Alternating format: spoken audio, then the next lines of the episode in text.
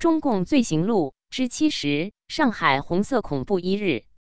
整理：袁斌。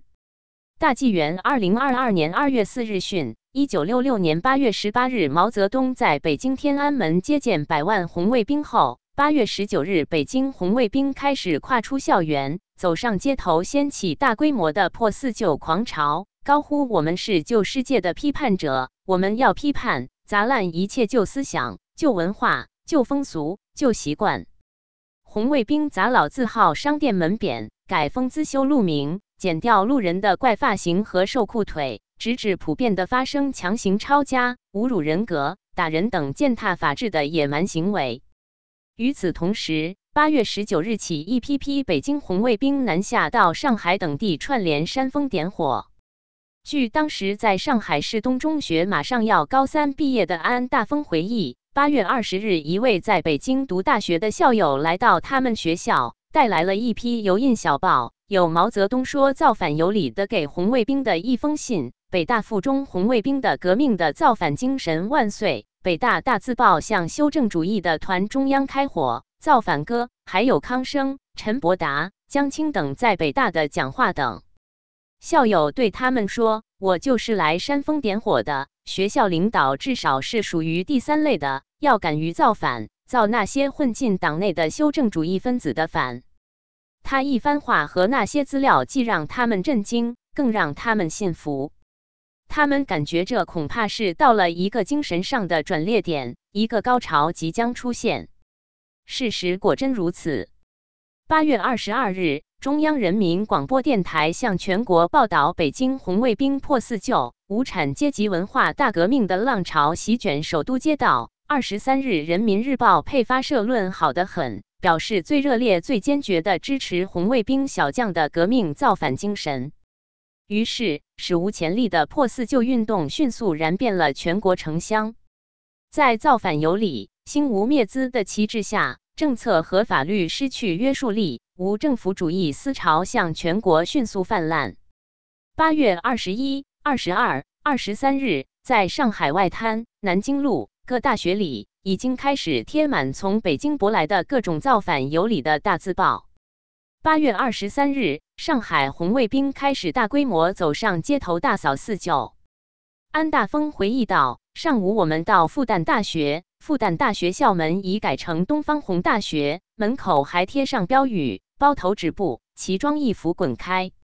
下午我们到市区，大街上锣鼓喧天。”红旗标语满街，外滩的外白渡桥已改成反帝桥，黄埔公园改成反帝公园，上海大厦改成反帝大厦，苏联领事馆刷上了反修大楼，南京路上的和平饭店也改成了人民战争饭店。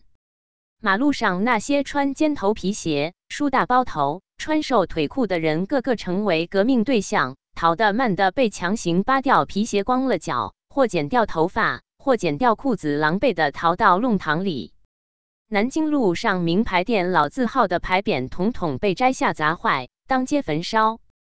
我们走到四川路教堂时，天色已晚，教堂里圣经被扔在院子里，成堆的摞在一起，准备焚烧。钟楼上的钟绳已被砍断，圣母像、圣徒像被砸坏，教堂彩色玻璃的窗户被打碎，一片狼藉。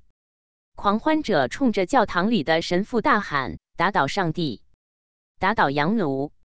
黄昏路灯亮起时，造反的人群仍在街上狂欢，大家喊着各种口号：“不许走资本主义道路，公司合营滚蛋，一律国营，取消定息，公司合营后，国家每年付给资本家的一笔钱。”湖南农民运动万岁！红卫兵造反运动万岁！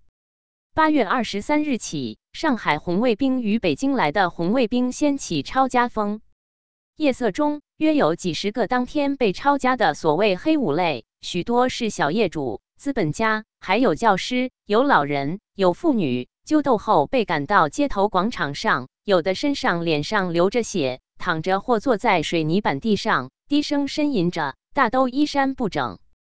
后来揪斗他们的人陆续散去，各自回去了。一些围观的人在那里指指点点，大声议论说：“这个是地主婆，那个是老板娘，那个是胭脂店的老板，那个是小开，有钱人家的儿子。”这些人一定是太恐惧了。揪斗他们的人其实已离去，他们可以各自回家去了，但他们显然不敢，还不知所措地哆嗦在昏暗的街头广场上。